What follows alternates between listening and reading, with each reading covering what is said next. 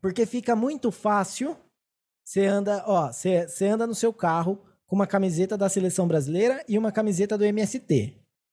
Daí você viu, ah, é pneu queimando, você coloca do MST.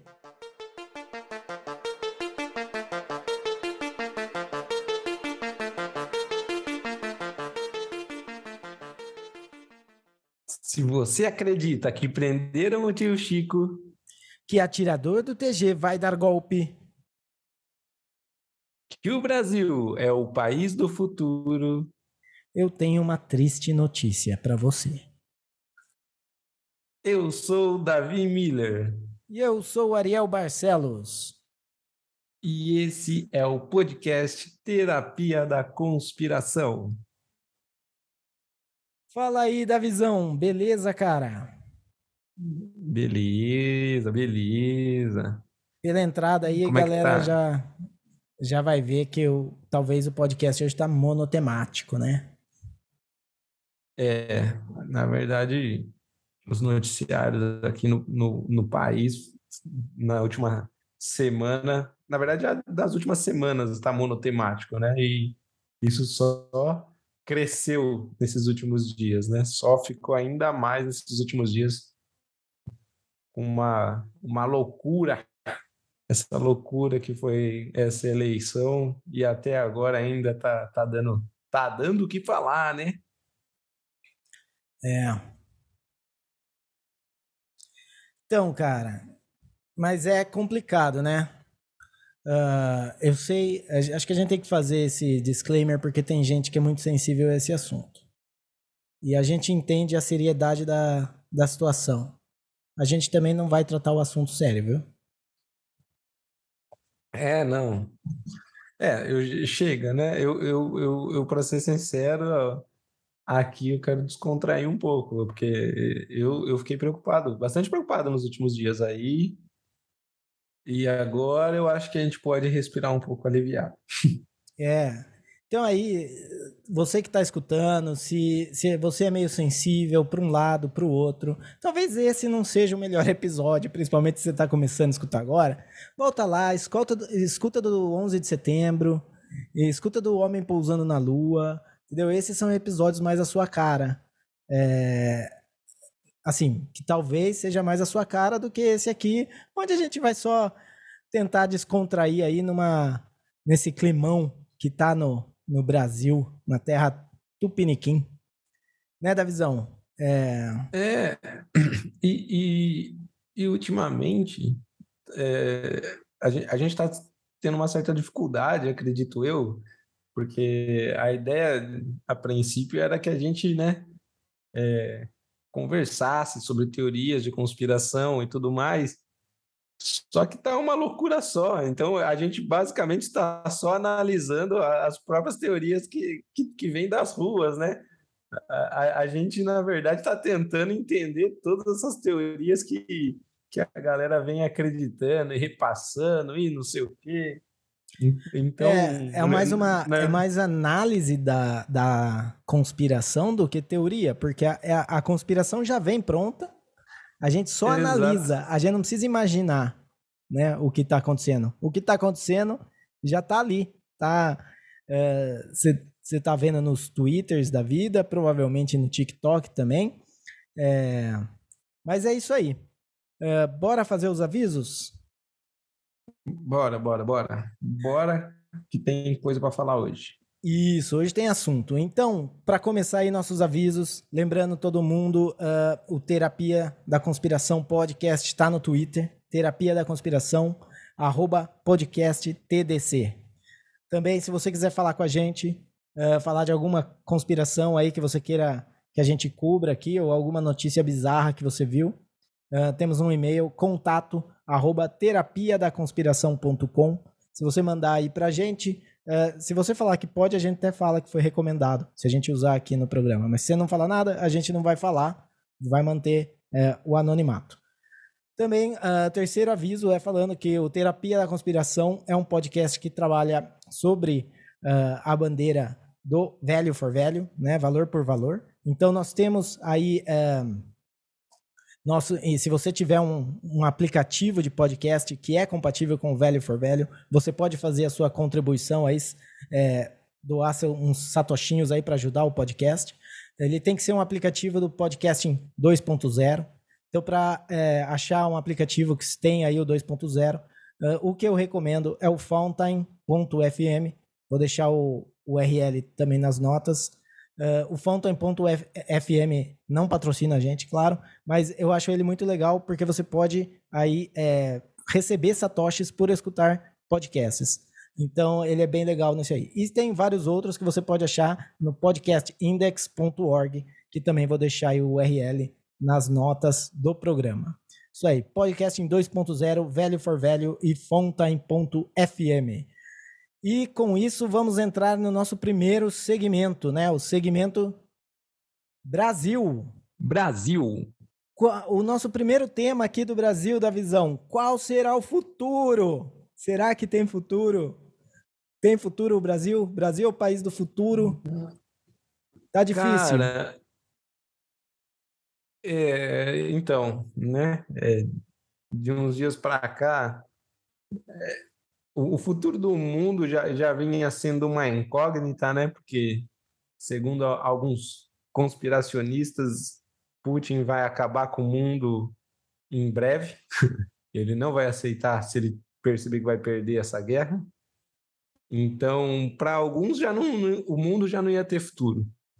E agora a gente vem com essa aí do Brasil com mais é, milhares de teorias da conspiração sobre o nosso futuro ou sobre a falta de um futuro do nosso país. É... Mas vamos ver, eu tô, tô até esperançoso aqui, viu? Tô achando que é capaz da gente durar pelo menos aí mais umas duas, três semanas. Né? Eu tava mais sossegado, eu tava pensando assim, não, vai dar tudo certo, porque isso aí é, isso aí acontece, depois de uma eleição sempre tem protesto, sempre tem quebra-pau, Uh, hoje em dia, que é fácil, né? A galera combina pela internet, sempre tem isso aí. Na... Mas daí eu vi uma, uma entrevista da Hillary Clinton falando que, que ela tá otimista com o, com o resultado das eleições. Ela falou que o Bolsonaro, apesar de não ter aceitado, né, é, literalmente, né, falado que aceita a derrota, ele fez o discurso falando que vai uh, começar a transição do governo aí. E, então, que ela, que ela vê como uma coisa positiva. Então, isso me deixou preocupado, porque se a Hillary Clinton vê uma coisa positiva, é, de 9 em 10 vai dar ruim, entendeu? É só lembrar, ela também era a favor da, de toda a, a intervenção militar dos Estados Unidos no Oriente Médio, e a gente tá vendo aí como é que tá essa história, né? É, então, pelo que eu entendi, a Hillary, a, Hillary, a Hillary Clinton é basicamente a trombeta do apocalipse. Quando ela toca, sinal que é o final dos tempos, né? Sempre vem um cavaleiro depois que ela toca. É, eu acho que ela é o cavaleiro, na verdade. Sabe quem que eu ela acho é que um é? Dos cavaleiros. É, a trombeta do apocalipse, para mim, foi a morte da, da Rainha Elizabeth. Essa, essa foi a trombeta. Aí soltou, soltou, a galera não tem mais, não tem mais, porque ela estava aqui já faziam vários séculos. Então, ela tinha uma autoridade frente a essas outras pessoas de poder, né? Porque ela já viu todo mundo, né? Que, quem, que outra pessoa uh, que, que tá no poder hoje viu tanta coisa quanto a Rainha Elizabeth, tanto, tem tanto tempo assim? Ninguém. Então ela conseguia controlar. Daí ela morreu, deixou o filho adolescente de 70 e poucos anos no poder, e agora vamos ver o que vai dar, entendeu? É, tá, tá complicado. É, eu, eu, eu, eu, confesso que agora com essa notícia da Hillary Clinton fiquei um pouquinho mais preocupado. Vou diminuir a minha estimativa de três semanas para mais duas semanas de Brasil.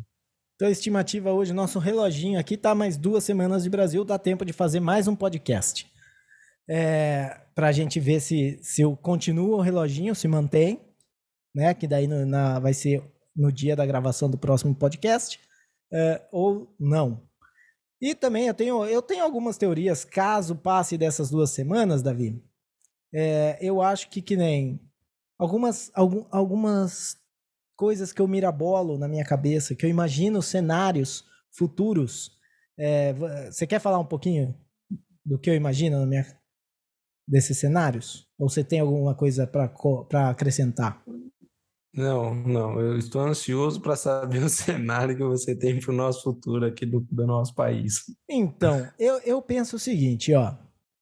Cara, o Lula já, já achei muito estranho, vocês sabem, eu já tenho falado isso aqui. Eu sempre achei muito estranho ele ter se aliado ao Alckmin, que, a meu ver, é um outro Temer, né? Uh, não pense que se, se der ruim, que ele vai sair protegendo o Lula, né? Ele vai ser o cara que vai falar, ah, eu tava ali só porque era conveniente e, e blá blá blá. Uh, eu acho que eles vão fazer algum jeito para tirar o Lula e para entrar o Geraldo Alckmin no lugar do Lula. Uh, mas não para entrar assumindo, né? O Lula vai assumir, vai ficar dois anos, mas com dois anos cravado ele vai sair, vai entrar o Geraldo Alckmin. Geraldo Alckmin, cara, eu, eu acho que ele não, ele não ganha nada, nem, nem eleição para síndico de prédio, eu acho que ele consegue ganhar.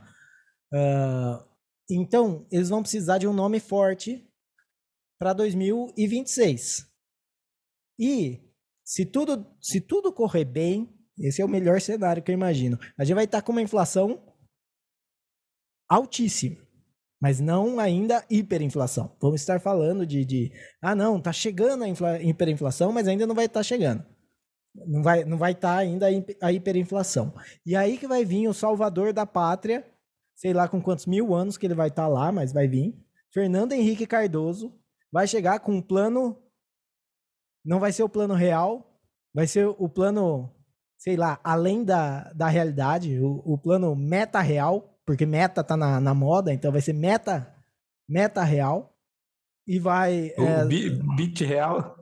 O bit real. Cripto real. Meta cripto real. Vai ser o nome. E daí ele vai chegar com esse projeto uh, e vai, de novo, criar um, uma moeda para ser usada aí na para controlar a inflação, para não sei o quê. O que, que você acha da minha teoria? Eu acho que só faltou falar que ele vai ser metade humano, metade cyborg, né? Porque eu sinceramente não sei dizer quantos anos ele vai estar. Apesar de que eu, eu acho que quando ele era presidente, ele já não era tão jovem, né? Ele ah, saiu da presidência em 2002, né? 31 de dezembro de 2002 foi o último dia dele como presidente. Ele era acabado, então... mas não era tão velho. é.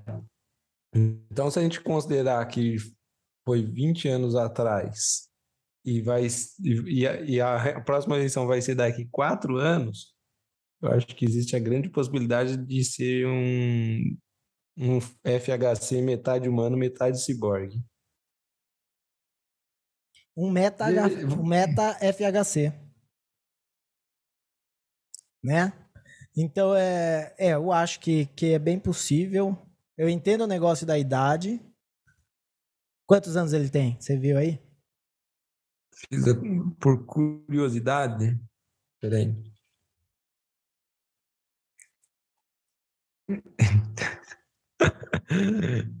Cara, não sei se o Google tá me trollando, mas tá dizendo aqui que o FHC tem 91 anos. 18 de junho de 1931.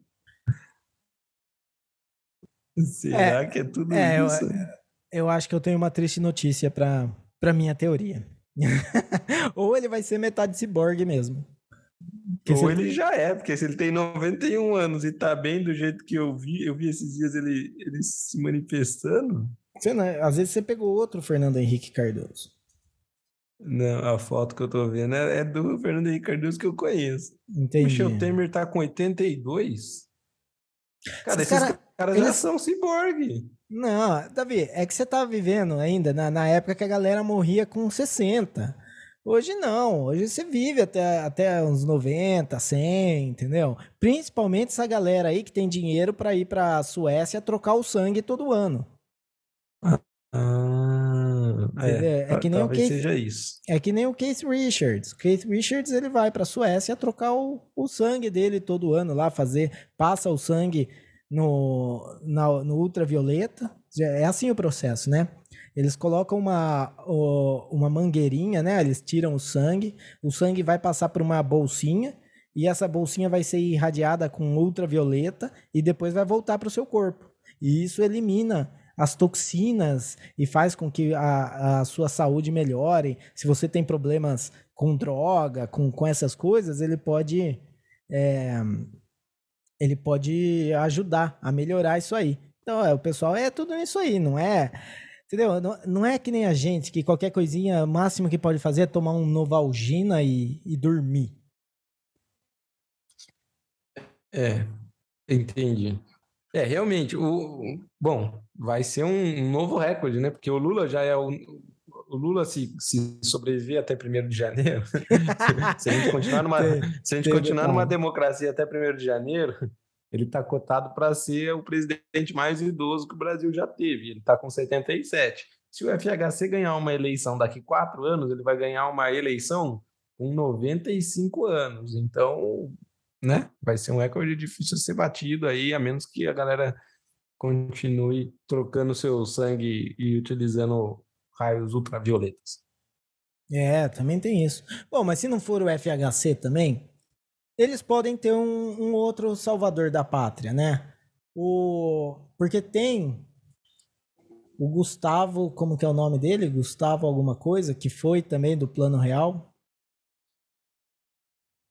Que ele acho que foi o. Esse aí eu não sei quem é. É. Se eu não me engano, ele é. É Gustavo Borges, nadador? Não é. é. É Gustavo. Eu acho que é Gustavo alguma coisa. Mas ele era, eu acho que ele era do Novo, se eu não me engano, última vez que eu vi. Ele tava no Partido Novo. Sei lá também. É... Mas é, ele, porque tem, ele, ele era, falavam muito dele quando teve aquele filme do Plano Real. Quando saiu o filme do Plano Real, falavam bastante dele. Ele pode ser o salvador Entendi. da pátria. Porque uma coisa é verdade, Davi. Vai ter um salvador, eles vão inventar um salvador da pátria. Entendeu? Eles não queriam que o Bolsonaro fosse esse cara. E o Bolsonaro também não queria ser esse cara. Porque o que, que é o salvador da pátria que eu tô falando? É um cara que eles controlam. Quando eu falo eles, é o, o pessoal dali que sempre está no poder, que nunca sai do poder. É, é dono da máquina, né? Dono o, do dinheiro. Isso, dono da, os donos da máquina. Eles estão lá e eles querem um cara que eles controlem. E o Bolsonaro não era esse cara. Se o Bolsonaro fosse esperto, ele poderia ser esse cara. Mas ele não foi esse cara. Então, o que pra gente é bom também que ele não seja esse cara. Uh, então eles vão pegar alguém que eles consigam controlar e fazer o cara ser o, o salvador da pátria, controlar a inflação, mudar a moeda, é, colocar chip na colocar chip na, na vacina para seguir você, saber onde você tá, entendeu? É, fazer hambúrguer de, de inseto, que mais? Que, que são as coisas dos, do, da agenda dos, do, das pessoas lagarto. Todas essas coisas, entendeu? De é, você... É, grande reset. Proibir, é, taxar energia eólica. Isso, vou taxar energia eólica para fazer mais energia eólica, para taxar mais energia eólica, para.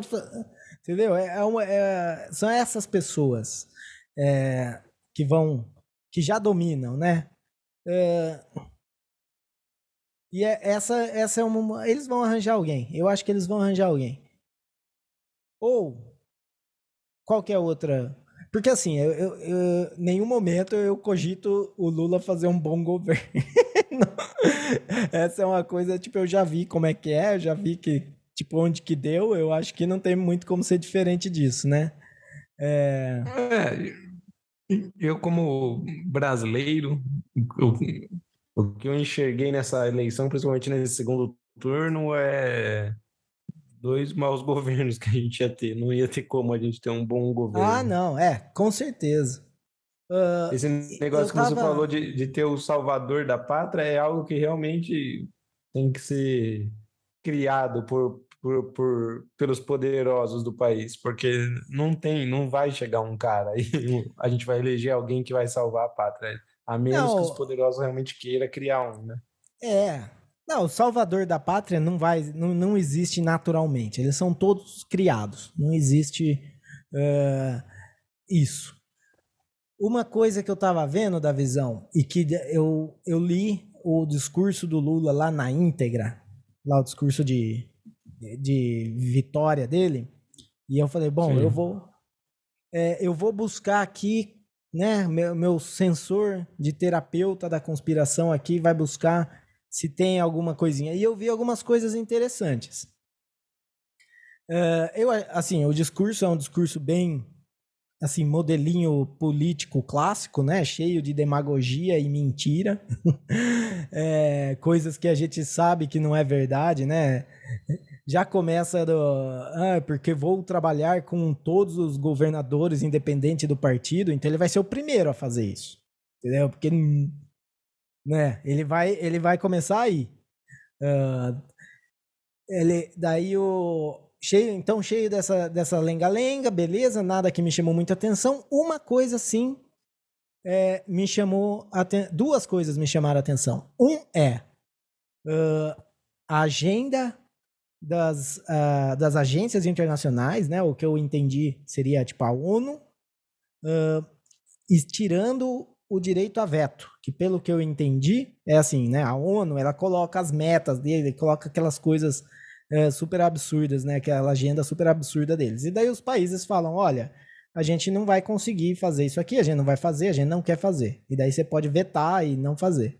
Eu acho que o que eles querem tirar é esse direito de vetar a agenda e realmente transformar a ONU aí então num governo mundial, né? Então, essa foi a primeira coisa que me chamou a atenção. Uh, e a segunda coisa que me chamou a atenção foi na hora que ele fala do trabalhar com os pequenos produtores rurais, né? Então ele coloca isso aí. O que ele quer dizer é que, uh, quer dizer, eu não faço ideia do que ele quer dizer. O que eu imagino que ele quer dizer é que ele vai selecionar quem são os produtores rurais com quem ele vai que ele vai auxiliar, né? Que ele vai subsidiar. Então é aquele negócio, né? Ah, o agronegócio ficou com o Bolsonaro na eleição, então já está fora. Ah, você quer criar grilo para fazer hambúrguer? Beleza, você tá dentro. Entendeu? É... Então é, essas são as duas coisas que eu vi no discurso do Lula que me chamaram a atenção para um. É, o, ainda no, no, discurso dele, né, que você falou que ele falou que vai trabalhar com todos os governadores e tudo mais, é, o que deu para perceber também é que houve teve duas partes do discurso dele. Uma logo de início, onde veio uma fala, talvez de improviso, ou talvez que foi pensada ali na hora, curta, e depois a leitura do discurso dele, que aí sim, né, provavelmente feita, escrita de forma muito mais pensada e elaborada, que é toda baseada nessa nessa questão de mais respeito, mais amor, menos briga, menos ódio, vou governar para todos, não existem dois Brasis, não, né, eu vou trabalhar com os governos, independente de ser oposição, tudo mais. Isso tudo ele falou de uma forma assim que deu para entender que a, foi a estratégia utilizada para o discurso dele.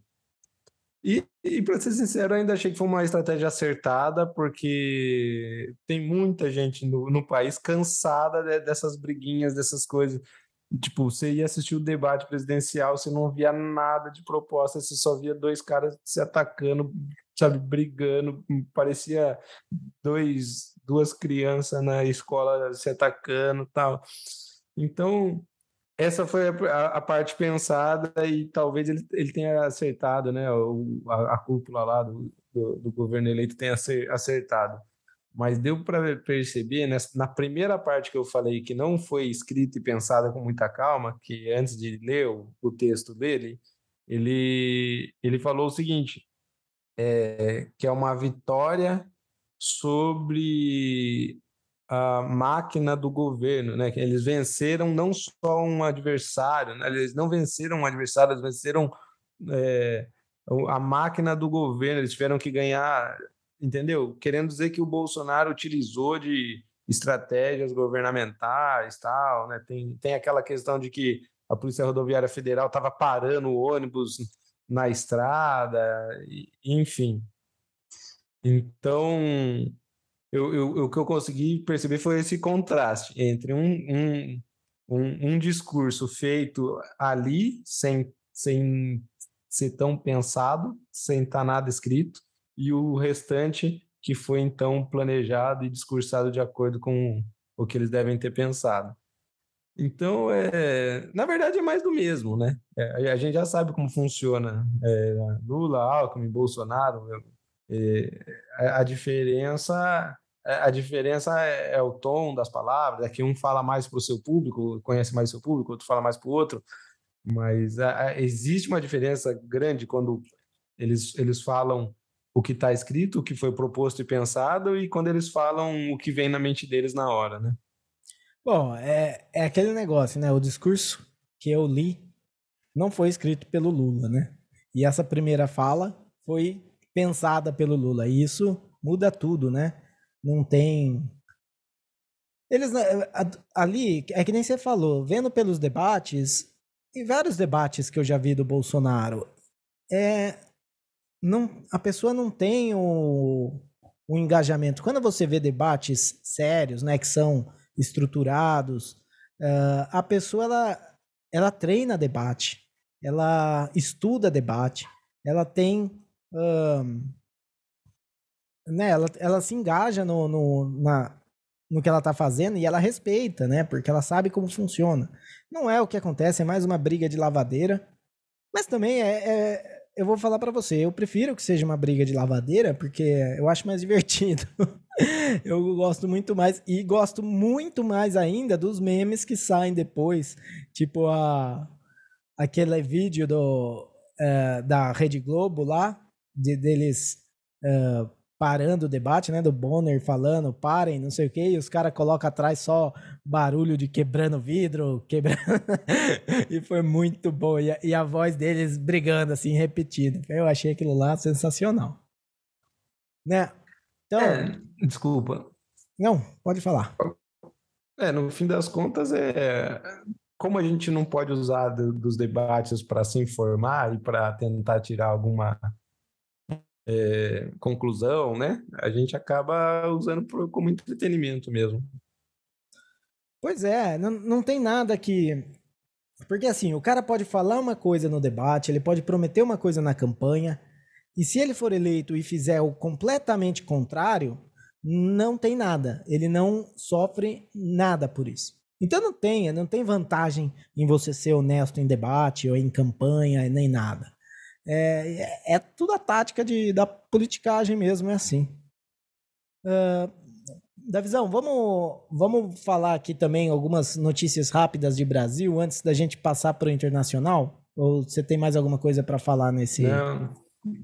Podemos, podemos vai... seguir o barco aí. É, a gente vai, a gente vai voltar no assunto pós-eleições depois, no nosso segmento bizarro, e daí que a coisa fica boa mesmo. Uh, mas aqui algumas notícias rápidas de Brasil, né? Para lembrar que Brasil tem outras coisas acontecendo aí também, que não só é, eleição ou coisas relacionadas à eleição. E é o, uma notícia que eu vi aqui do jogador que aplicou dedada em adversário ganha indenização na justiça. E eu acho isso muito bizarro, porque, cara, você lê essa manchete aqui, e você fala, como assim, cara? O cara colocou o dedo lá, né? Porque a dedada, gente, para quem não sabe o que ele fez, ele colocou o dedo no fiofó do outro jogador. Tá ligado? Daí, daí eu pensei, cara, ele deu uma dedada lá e processou o cara porque não limpou direito e, e saiu. Sabe? Tipo, qual que foi o negócio? Mas na verdade não é. Ele, ele, ele deu a dedada, foi expulso. Por conta disso, o time que ele tava, que era o Ponte Preta, foi, é, foi rebaixado. Daí, como o Ponte Preta foi rebaixado e ele tinha sido expulso, muita gente colocou a culpa nele, porque ele foi expulso por uma coisa imbecil, que resolveu dar uma dedada no, no outro. Isso tudo aconteceu em 2017, tá, gente? Uh, e, o, e daí ele pediu uma indenização de 10 mil reais ao presidente do clube, o que era presidente no clube, porque na época falou que ele tinha acertado com o, o outro jogador do com o técnico do Vitória, né, com o técnico do outro time, para ser expulso, para dar essa dedada e ser expulso e assim facilitar aí pro, pro Vitória. Não sei, deve ter sido um combate ali, os dois estavam disputando para não ser rebaixado, né? E, e que ele teria recebido 1,3 milhões, 1,3 milhão é, por conta dessa, dessa dedada. E agora, então, ele, ele falou que, que, que foi danos morais e pediu esses 10 mil reais. Eu pediria 1,3 milhão. Que aí, na sorte de ganhar, eu tinha 2,6. Ganhei 1,3 de um é, técnico de um presidente. Exatamente, exatamente. É, esse caso aí, na verdade, é, ele fica ainda mais grave, essa dedada, porque quando o jogador aplicou a dedada, né, ou aplicou o, golpe, isso daí não, não é considerado estupro? Enfim, quando depende, ele... depende da. Às vezes ele teve o consenso do, do outro jogador. Ah, tem razão. É, o, o, time era o jogo era entre Ponte Preta e Vitória e o, o time da Ponte Preta estava ganhando por 2 a 0 e daí o jogador resolveu aplicar essa dedada e foi expulso e o jogo terminou 3 a 2 para o Vitória e a Ponte Preta terminou rebaixada. E realmente é bizarro, mas é, bom, se tratando de Brasil, não, não é estranho se realmente o jogador tem, foi comprado e não sei o quê. Só que o, o problema é que o, o dirigente da, da Ponte Preta falou sem ter provas, então existe uma grande chance aí do, do zagueiro Rodrigo, que deu a dedada, ter ganho um por fora para ser expulso e ganhou ainda mais 10 mil na justiça do dirigente. E o coitado jogador do Vitória só recebeu uma dedada mesmo, não ganhou dinheiro nenhum aparentemente. Não, a gente não tá sabendo o que, que ele ganhou nisso aí. Às vezes ele gostou da dedada e resolveu deixar por isso mesmo. Davi, você que entende mais de futebol é. que eu. Uh, se eu rece... tira fora o lance da dedada, mas se eu recebo dinheiro de alguém para fazer alguma coisa no jogo, isso aí, qual que é a punição para isso? Eu não sei se tem uma punição estabelecida, né? Mas é, existe um, um, um tribunal de justiça desportiva e você vai a julgamento por uma atitude antidesportiva e existe uma grande chance de você nunca mais poder jogar profissionalmente. Então, mas, mas se você Porque... ganha uma grana aí, 1.3 milhão, sei lá quanto que o cara ganha, se, se isso é muita grana para ele. Porque jogador de futebol ganha bem também, né? Uh... É, ganha bem e gasta bem, né? Depende do jogador. É. Então, mas de repente aí ele pensou, ah, quero me aposentar, 1.3 tá bom e vou fazer. É, pode ser também, né? Na, na verdade. Agora, também tem tanta coisa tem... que você pode fazer para ser expulso. Por que, que você vai enfiar o dedo no, no fiofó do coleguinha? Poxa, dá um murro na é, cara. É, eu... O Edmundo, o Edmundo fazia isso direto, gente, com cotovelada, entendeu? Não precisa, né? Você agride, mas não denigre a imagem da pessoa, porque é muito humilhante você tomar uma dedada desse jeito por trás. Exa é, exatamente. Agora, e agora acho que você, você tocou num, num ponto, você, esse argumento talvez seja o, o principal argumento em defesa do Rodrigo. Não sei se na época, em 2017, ele chegou a se defender dessa forma, talvez ele tenha ganho até na justiça falando essa frase, porque eu, ele poderia simplesmente ter dado um carrinho no cara. Se, se eu fosse ganhar 1,3 milhão para ser expulso, eu ia tentar disfarçar o máximo possível. Não, Não ia é? chegar enfiando o dedo no. Não, e, e também vou falar. É, eu ia. Ó, precisa muito mais de, de 1,3 milhão para sair enfiando o dedo no fiofó que eu não conheço. Sei lá. É muito estranho isso. Na, na televisão, é. entendeu? Eu não sei. Tele, é gente, é televisionado, né? Tem gente que faz por muito menos. Tem gente que, né? Que por muito menos, né, às vezes não tá nem ganhando nada. Tem umas bizarrices que acontecem nesses reality show.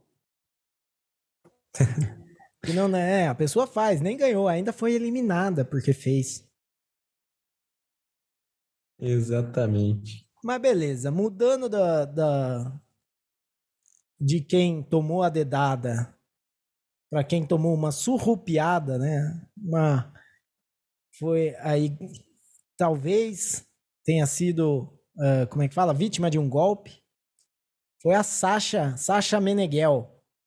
A Sasha Meneghel, ela talvez tenha sido vítima. Eu falo talvez porque aqui está escrito que o, o cara é suspeito de golpe, não e não já golpista, não sei, eu não sei se é, tem algum lance legal que você não pode falar. E dado que o cara é, tem uma foto dele aqui com dele vestido de shake, eu não quero não quero mexer muito não.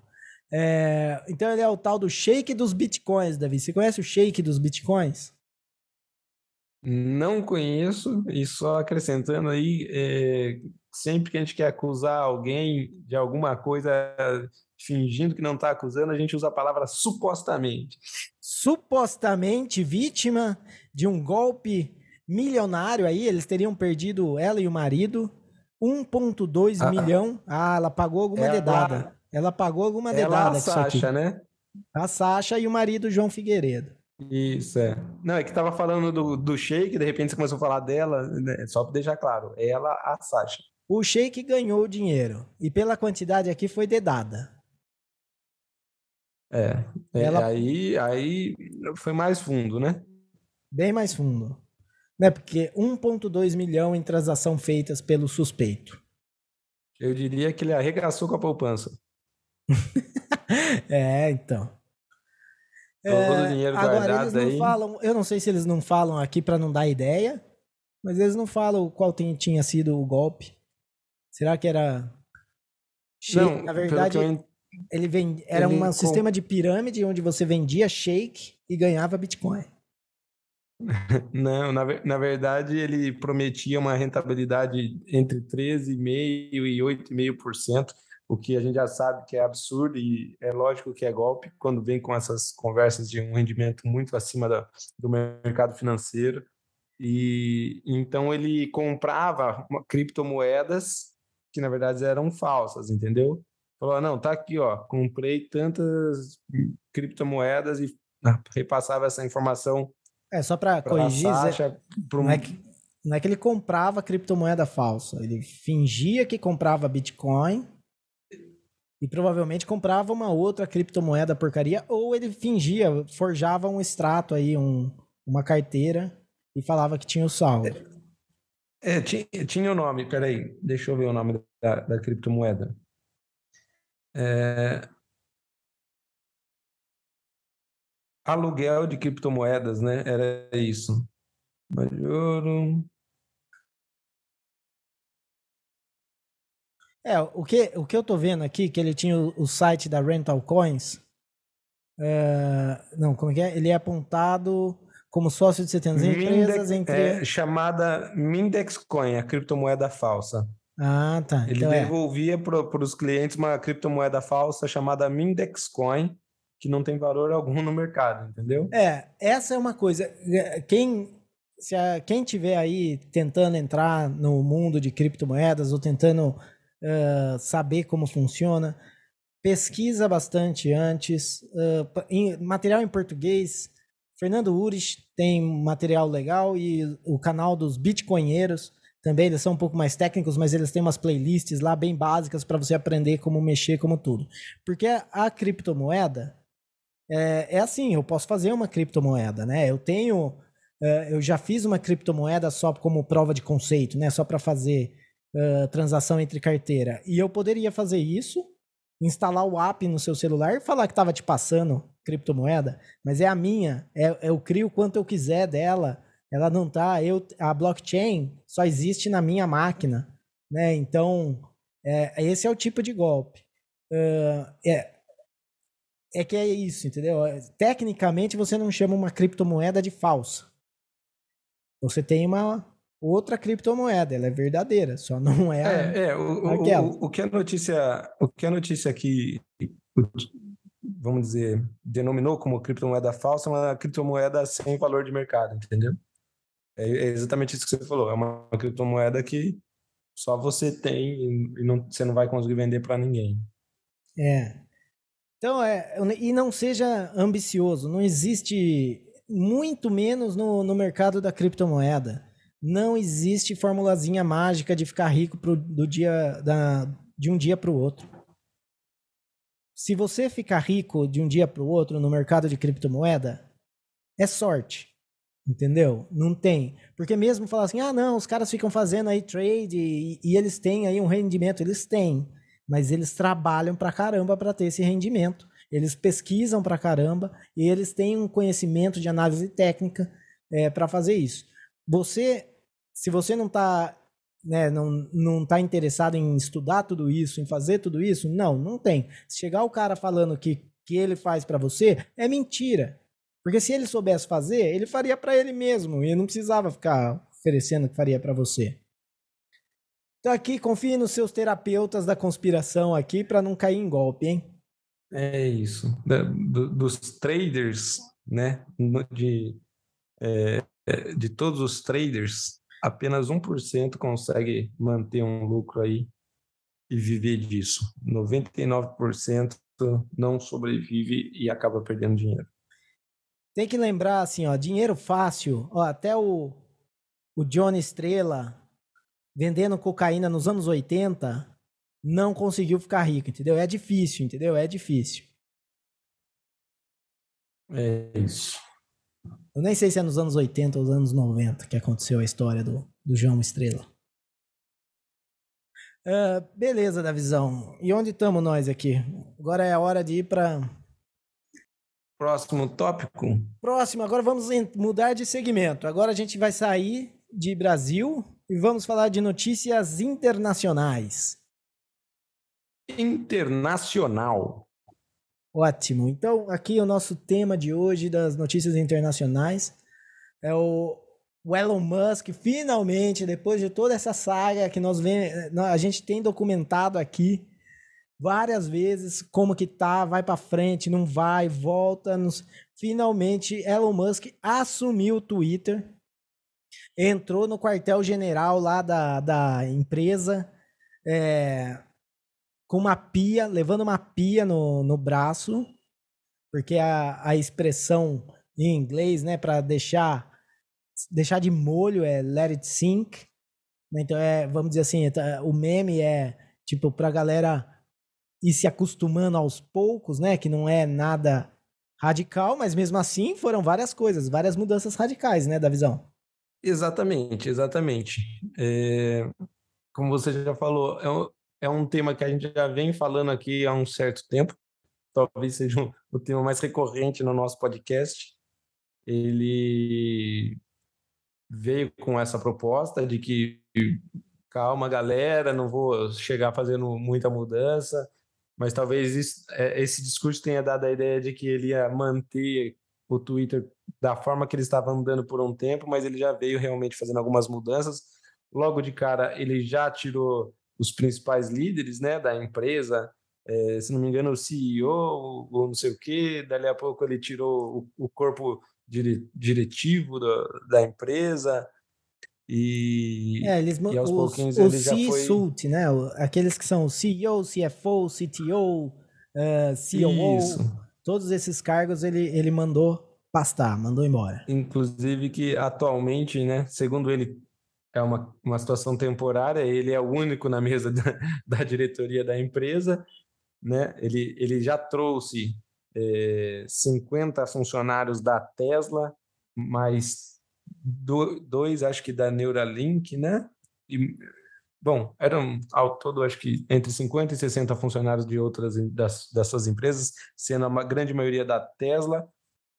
Enfim, e já veio agora a notícia de que ele pretende mandar metade do, dos empregados do Twitter, ele vai despedir metade de, dos funcionários do Twitter então, ele já está, de fato, mexendo de forma bem, é, vamos dizer, bem prática mesmo né, na empresa. Né? É, esse negócio dele ir devagar e, e as, que as pessoas entenderam que talvez fosse é, deixar a empresa continuar rolando da forma que estava, não era tão assim por tanto tempo quanto as pessoas pensaram, ele já já está fazendo muitas mudanças e, inclusive, uma já chegou criando uma polêmica que é o tal do verificado, né? A marcaçãozinha que normalmente era dada de graça para aquelas pessoas que atingiam uma certa relevância na, na rede social para confirmar que aquela era a conta daquela pessoa, de uma celebridade, de uma marca, de uma, sei lá, um político importante, uma personalidade importante. É, todo mundo vai poder ter essa marca, mas ela não vai ser mais de graça. A princípio serão 8 dólares por mês e valores ajustáveis por região. Então, aqui no Brasil, por exemplo, a gente não sabe quanto vai ser, não sei se ele vai manter esses 8 dólares ou se ele vai fazer um, um valor mais adequado para a nossa população. É, eu acho assim, de dessa, bom, primeiro desse negócio das mudanças radicais, é, ainda não fez nenhuma mudança radical no sentido, tipo, ele demitiu o quadro diretor, mas isso é natural acontecer, né? Quando você muda uh, uma empresa, a primeira coisa que você faz é que você tira um quadro diretor e você vai colocar pessoas da sua confiança, pessoas ou que, que estão alinhadas à nova estratégia da, da empresa e até pessoas que têm experiência em lidar com essa transição. Né? Então, eles, é, essa coisa de trocar o quadro diretor é uma coisa que acontece é muito em empresa. Esse de despedir metade dos, dos empregados, isso eles vão mudando, né? Depende de onde você vê, é um quarto, agora é metade. Um, mas com certeza, o, o, o Twitter, de, a maneira como ele estava formado, ele gastava muito esforço em em trazer, fazer algoritmos de recomendação ou de shadow ban ou dessas coisas. E tudo isso custa muita mão de obra. Né? Você tem que ter. Se a intenção dele é acabar com isso, uh, também faz muito sentido que vai diminuir muito o quadro de funcionários. E até repor o quadro de funcionários. Né? Acho que muita gente também. Eu vi que. Uh, se aconteceu no, né, fora do Twitter, provavelmente dentro da empresa também, mas foi uma das coisas mais buscadas, é, como apagar meu Twitter, como apagar conta do Twitter, depois que ele assumiu como dono do Twitter. E eu imagino que dentro da empresa tem muitas pessoas que não querem trabalhar lá porque não gostam do Elon Musk ou não gostam das posições que o Elon Musk tem tomado frente a de como ele vai gerenciar o Twitter. Uh, e tudo isso para chegar então nessa parte do 8 dólares, que você falou, ah, era quem, quem ganhava uma certa relevância. Isso aí, na verdade, é, eles escondiam muito o processo de como fazia isso. Porque tinha muita gente que tinha muito mais relevância, mas não conseguia o blue check, e tinha gente com menos relevância que conseguia. Então é muito de tipo, se você tem contato, se você. O que acabava sendo era um clube do bolinha de influência, influenciadores do Twitter. O fato de você abrir isso e qualquer um com 8 dólares por mês no, nos Estados Unidos, né, ajustável para a região, possa pagar e ter, eu acho que por um lado é bom, porque daí qualquer um que quer ter, tem.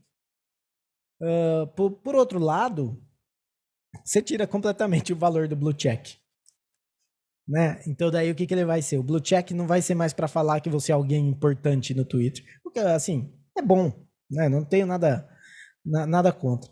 Uh, mas aí então eles, eles recompensam isso com funcionalidades, né? Então se você tiver o blue check, você vai poder fazer coisas que quem não tem não pode fazer. Vai ser um freemium, né? Vai ser, vai ser de graça, mas se você paga o blue check, você pode ter outras coisas. E já tem uma parte de, de do Twitter pago também, que tem outras funcionalidades que já tinha antes. Uh, outra coisa também interessante, Davi, é que ele quer ressuscitar um projeto do Vine, que eles tinham comprado patente em 2012 e tinham encerrado uh, no tinham encerrado as atividades em 2016, acho mas ele quer ressuscitar esse Vine, que pelo que eu entendi, eles, é, seria para competir com o TikTok. Então daí seriam vídeos, alguma coisa nesse sentido? É, o Vine eu lembro bem. É, não sei se, se a galera chegou a, aderir, mas existiam Vines no YouTube, né? Vine era, era de fato esses vídeos muito curtinhos que viralizava e na verdade é basicamente o que é o TikTok, era basicamente o que é o TikTok e o Reels do Instagram. É, alguém criava um, um, um áudio ou alguma coisa assim, ou era uma música, e daí criava-se vídeos curtos, normalmente de humor, pelo menos os que eu via, a maioria era piadinha assim e tal. E era muito engraçado, alguns vídeos eram muito engraçados, viralizavam, e veio nessa estrutura de Vine, que depois de um tempo sumiu, né? Provavelmente depois o Twitter comprou e a coisa não foi mais para frente. E chegou o TikTok aí reinventando essa cultura de vídeos curtos de uma forma muito mais imersiva, de uma forma muito mais viciante aí que já, já é até uma, uma questão de, de discussão na nossa sociedade quanto esses aplicativos aí estão prendendo a galera. E acho que, bom, o Elon Musk é um cara competitivo, é um cara que tá aí, ele não compra uma empresa se não for para competir no mercado, então ele já tá de olho nisso também. Se ele já tem essa estrutura do Vine comprada pelo Twitter, ele só vai rever e, e, e colocar para rodar, né? É, provavelmente ele vai começar a competir aí com as outras redes sociais também. É, e esse, que nem a coisa do. Ele, uma das coisas que eu tenho escutado também é que provavelmente, não sei aí se vinculado a quem tiver o Blue Check, ele vai querer que confirme identidade para poder participar da plataforma inteira, né? Então essa é uma essa é uma coisa que eu não consigo ver como positiva, assim. A parte do, do Blue Check com 8 dólares e, e, aproveitar a plataforma inteira, esse eu vejo como uma tendência de rede social. Uh, as redes sociais que, uh, que são alternativas, né, que são menores, elas sempre têm uh, essa coisa de tipo, para você usar toda a rede social, usar tudo que você quiser, você tem que pagar a mensalidade. E o que que isso faz? Isso faz com que, cara, você não vai ficar gastando mensalidade para bot, entendeu? Você não vai ficar gastando mensalidade para fake. Então faz com que as pessoas, as pessoas que tenham, que paguem essa mensalidade, elas tenham uma credibilidade maior de serem pessoas de verdade, de, de estarem representando elas mesmas ali, e não é, um fake, e não um bot, né? E não é, dessas coisas. Então eu vejo como uma tendência. A parte de reconhecer a identidade, de você ter que ter um Know Your Customer, né? Um é, KYC, né? Que eles chamam KYC. Eu acho que isso é, para muita gente em muito lugar é um não, não, tá ligado? É, é um, tipo, eu vou cair fora do Twitter. Porque. Entendi. Porque acaba sendo muito fácil você.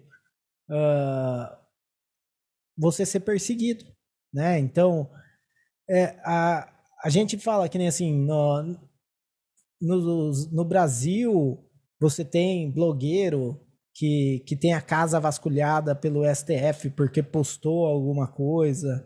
Nos Estados Unidos, é, você tem é, o FBI, né, monitorando redes sociais aí, vendo o que você está falando.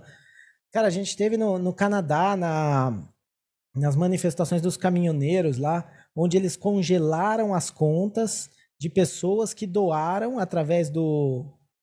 Uh, eu acho que do GoFundMe, Uh, através do GoFundMe, eles doaram para o movimento dos caminhoneiros e o governo foi lá e congelou a conta bancária dessa, dessa galera. Não podiam sacar dinheiro.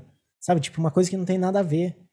Uh, e, e esse eu estou falando de exemplos que são ditos estados democráticos. Agora, imagina isso numa ditadura, né? Ou, ou seja ditadura uh, Venezuela, seja ditadura lá do Oriente Médio. Uh, cara, não vai dar para usar o Twitter, não é mais um meio de, de, de expressão nesses lugares se você tem que se identificar. É, é, eu, é, eu entendo, eu entendo também esse lado. É que é, se, se, esses problemas, né, não fossem tão complexos, era muito mais fácil a gente resolver. porque eu entendo esse lado, mas eu também entendo o lado de que, pô, é um saco também, né, a, a pessoa poder se esconder através de uma conta anônima e às vezes cometer crimes, né? Por exemplo, um, é, ameaça de morte e, e, essas coisas, expor alguém, alguma coisa assim, e ela sabe, tem certeza da impunidade porque ela sabe que não vai ser né, identificada. Assim como eu concordo com você também que a, a realidade, se você obrigar todos a se identificar também, é uma situação complicada. É, eu consigo enxergar um mundo onde a gente talvez vá ter opções, sabe? Que nem isso que o Elon Musk está fazendo agora, assim como muitas coisas que ele fez, é um passo para mudar, talvez, o, o, o rumo das redes sociais talvez daqui a um tempo a gente tenha uma outra rede social onde seja obrigatório se identificar, entendeu? E todos tenham mar, o, o, verificado e todos tenham o verificado, mas é, que seja de graça o verificado, seja obrigatório o verificado e seja gratuito. E daí algumas pessoas não vão aderir a essa rede social e, e daí vão ficar na rede social do Elon Musk, onde só aqueles que querem se identificar e ter acesso a, a, a todas as ferramentas. E, e, talvez continue existindo uma outra rede social onde a própria plataforma, que nem é o Facebook, né, que é o, o, o Instagram, vai decidir quem é verificado, quem não é. Eu acho que a gente começa a abrir um leque aí de, de opções e daí vai ser aquele negócio do mercado, né? Vamos ver quem, qual vai ser mais atrativo para a galera, qual a galera vai querer usar mais. E e, e é isso é. que acho que é o mais importante, é ter essa liberdade. Né? Sim, sim. Eu acho assim. Você falou aí o lance de, de cometer crimes, de. É, esse até seria um, um argumento se ele fosse, vamos dizer assim, porque qual é o lance do. A pessoa que vai cometer um crime, uh, o que, que vai acontecer? Ela não vai cometer o crime hoje, ela já não vai cometer esse crime no Twitter. Ela não vai cometer esse crime no Facebook. Por quê? Porque são, é, é rastreável. Entendeu? Você tá ali, mesmo que você não exponha realmente, não tenha mandado a fotinho de você segurando o seu RG, uh, eu consigo rastrear, né? Eu não, mas com certeza uh, qualquer órgão de inteligência consegue rastrear com, com os dados que a empresa fornece, né? Então, o que, que eu preciso saber? Eu preciso saber a máquina, o IP da máquina que você, que você foi, é, da, de que lugar, qual região. Daí com isso eu consigo ver se foi através de um servidor de VPN. Daí eu consigo ver com o servidor de VPN. Por quê? Porque existe um crime por trás. Agora, é, é bizarro. Imagina assim, entendeu? Imagina que você tem um grupo no WhatsApp e daí todo mundo no WhatsApp tem a identidade verificada ali com o WhatsApp, entendeu? E a qualquer momento dependendo, se você mandar uma, uma mensagem errada, vamos dizer assim, errada no sentido de, tipo, que pareça que seja alguma coisa terrorista, e daí vai a identidade de todo mundo para a Polícia Federal, e a Polícia Federal vai bater na porta de cada um. E, então você acaba acaba chegando num ponto que eu acho que a tendência é virar um Minority Report, sabe? Onde uh, o poder vai acaba abusando desse conhecimento e, e indo atrás disso. Que mais ou menos é, é o que acontece hoje, né, né, com esses casos de, de blogueiro. Eles não existem um crime real contra eles, mas uh, existe a possibilidade que eles estejam querendo fazer um crime. Então eu já vou lá e já vou fazer uma busca e apreensão. É um, para mim isso é um mecanismo de intimidação, né? Não é? Sim. É, eu entendo. Eu, é que nem eu falei, eu, eu, eu acho justo e acho ok que exista, né, uma, é uma rede social alternativa. Mas eu consigo, eu consigo enxergar ainda esse espaço onde vai ter gente que vai preferir uma rede social, onde as pessoas são identificadas, porque é, é aquele negócio, é, inibe no mínimo, né? Então vamos dizer, o, o, o que tem de gente que fala, ah, olha a minha DM, né?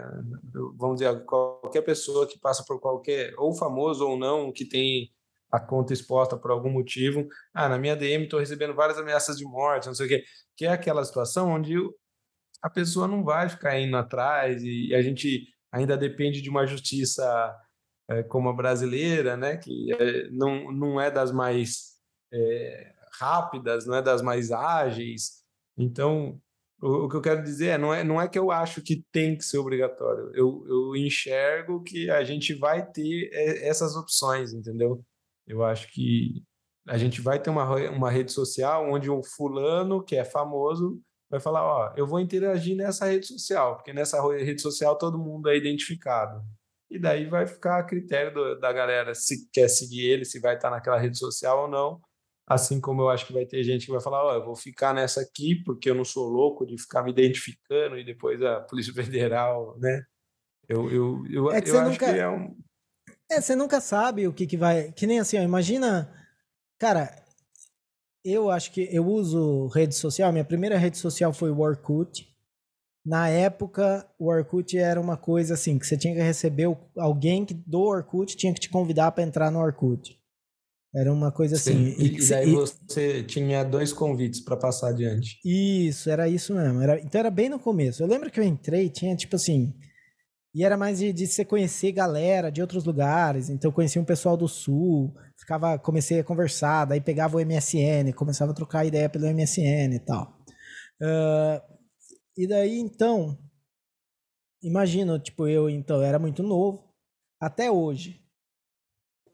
Eu já passei por várias fases, fases de, tipo, usar é, rede social como fosse chat, entendeu? Eu lembro, eu, uma época que eu fui apagar meu histórico do Facebook e eu vi que, tipo assim, no, tinha umas coisas que era conversa pessoal minha com amigos meus e estavam assim, era público. Era público o negócio. Eu falei, nossa, mas como era sem noção, mano. Tipo, a gente começava a trocar ideia no comentário do mural. Um mandava no mural do outro uhum. e, e começava a trocar ideia ali. É, Sabe? Os discretos. Que, que, coisa, né, zoada. E é, e é aquela coisa que, que nem o, o Joe Rogan, nesses dias, ele tava falando num, no podcast dele. Tem coisa que você fala que é, que é tipo de, de conversa de mesa de bar. Entendeu? Que é, vamos dizer assim, o cara fala. É, fala, ah, não, é que você viu lá o fulano. Ah, eu quero que o fulano morra. Tá ligado? Mas você não quer que o fulano morra. Sim. Você fala isso porque você tá ali no bar e você tá, de, né, tá com a cabeça cheia, trabalhou, você não quer escutar falar desse fulano.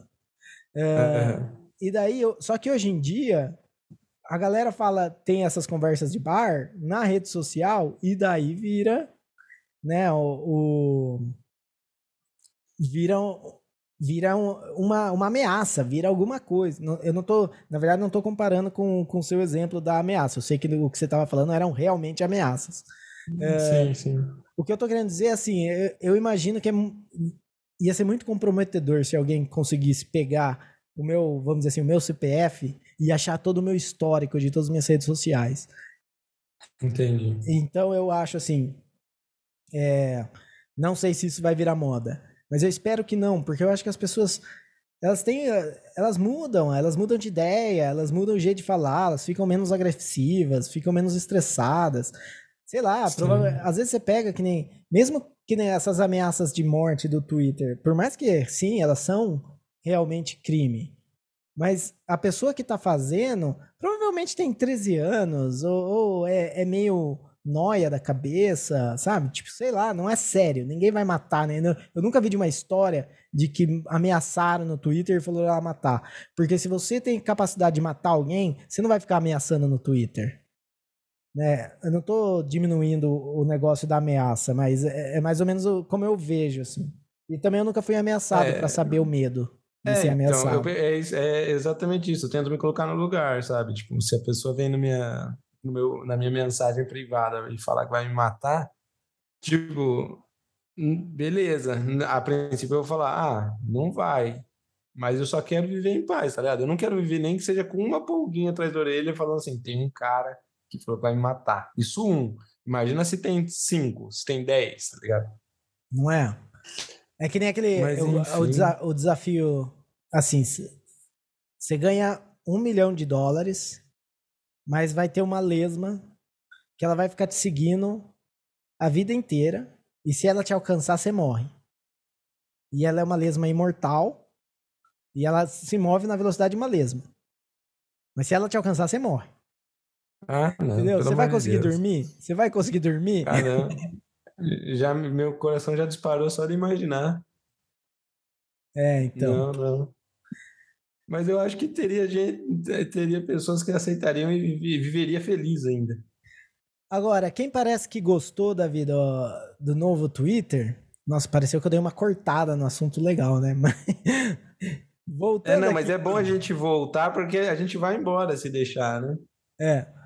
Quem, quem parece ter gostado foi o Kanye West, porque eu descobri que eu falava Kanye West e, e é Kanye West. E agora é Ye. É por, agora ficou mais, é por isso que ele mudou para IE. é, agora ficou mais, fez mais sentido. O Kanye West, que foi cancelado, mas está em todos os programas do, da TV norte-americana, cada noite você vê ele num programa diferente lá. É, ele tweetou pela primeira vez, desde que ele tinha sofrido um ban do Twitter. é, ele tweetou a foto do jogador do Nets. Ah, deixa eu achar aqui quem que é o. o Kyrie Irving, Irving, Kyrie Irving, Kyrie que também é um jogador polêmico de atitudes e, e- Sim, e- que e ele tinha, políticas polêmicas. que ele tinha tomado aí um, é, é, ele tinha tomado aí um, sei lá se é uma cancelada, como é que fala isso? Tipo- é- é tipo um shadow ban, né? Não, ele foi é, uma retaliação, né? Ele sofreu uma retaliação Ah, por ter isso. postado por ter postado sobre um ter postado sobre um filme antissemita. É, e daí no fim ele acabou se desculpando, falando que ele condena, ele se opõe a qualquer forma de, de hate, né? E ele teve que pagar aí. Não, e ele, ele e o clube doaram um, 500 mil dólares é, para grupos para parar opressão. Eu achei, eu achei interessante que ele postou a foto desse cara porque eu não conhecia. E essa coisa da, da doação é, é meio estranho até você pensar, né? Porque, cara, é, é- você vê como que tá a loucura, assim. Tipo, você não pode falar mais nada, mesmo que, que nem assim. Eu não, é, eu não sei qual que é o filme antissemita que ele falou. Então não, não sei. Mas só por É. ele ter falado, daí já o cara foi lá e doou 500 mil. Mas daí quem, quem brigou com ele porque ele tinha falado mal do antissemita não tinha que doar também pro, pro grupos anti-opressão de negros nos Estados Unidos? tipo, não, um, É.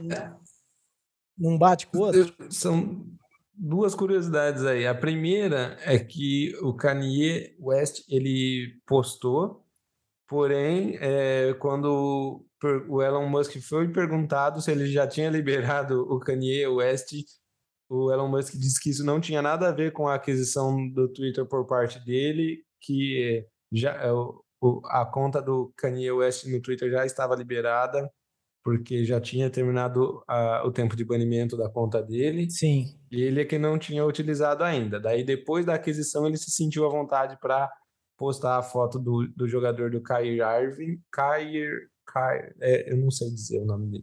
O Kyrie Irving, Irving. que é um dos principais que é um dos principais jogadores da, da NBA, né? Inclusive ele, se não me engano, ele chegou a ser campeão da NBA no, jogando pelo Cleveland com o LeBron James.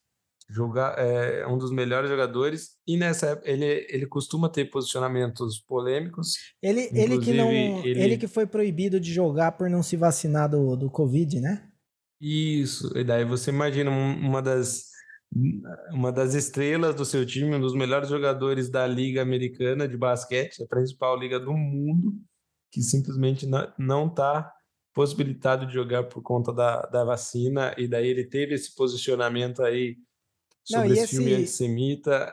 E esse da vacina foi tão interessante porque eu assisti um jogo que ele, ele estava proibido de jogar, mas ele estava na torcida. Exatamente.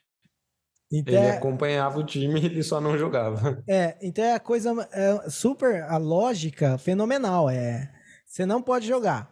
Ah, mas você pode ficar amontoado com aquele monte de gente lá, ali de boa.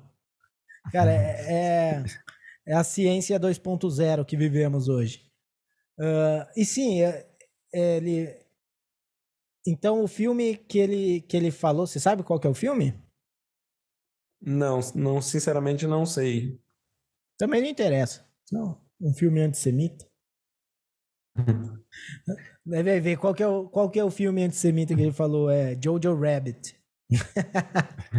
Você assistiu Jojo é, Rabbit? Na verdade, não assisti, mas eu sei, eu sei do que se trata. O... E, assim, até mesmo esse pedido de desculpa do Kai ficou meio. É, né? Dá para perceber que foi um pouco forçado, porque a postagem do pedido de desculpas não foi uma postagem só dele, foi uma postagem conjunta com o Brooklyn Nets, né? Que é a, a franquia que ele joga na NBA atualmente que provavelmente desembolsou um bom dinheiro para ter ele no elenco, paga um bom salário para ele, então eles falaram: a gente precisa limpar essa imagem, porque a gente precisa ganhar dinheiro com você, a gente precisa vender sua camiseta, precisa vender a sua imagem. Então, e que então, provavelmente, e que provavelmente foi... no fim da. lá no, no topo da cadeia ali é um judeu comandando o time. Pode ser, porque esses 500 mil dólares que ele doou, provavelmente foi o time que doou. Às vezes é para o time mais barato pagar essa doação do que deixar ele com a imagem queimada. Então, sim, é tudo isso é, é contabilizado, né? né? É. Eu tava vendo, eu tava vendo uma quando eles eles estavam falando de toda essa uh, desse negócio do, do Kanye West, todos os comentários antissemitas, uh, todas as entrevistas que ele fez, e daí eles colocaram é, um, um, um negócio do Marlon Brando. Era uma notícia do Marlon Brando antiga, sabe? Tipo, não sei de, se era nos 80, 70.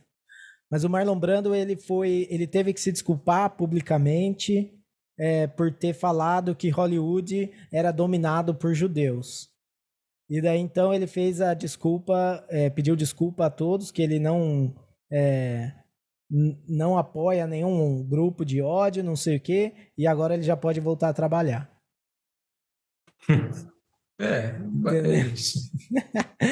é, então é. De é forma, é... De forma, resumida, de forma resumida, é, é isso. Eles nem sempre, ou, nunca, ou quase nunca, acreditam né, que, é, é a crítica que do eles Kanye estão arrependidos, West. eles, eles não sentem isso, né? Eles é, querem é, O Kanye West, eu acho que ele fala errado.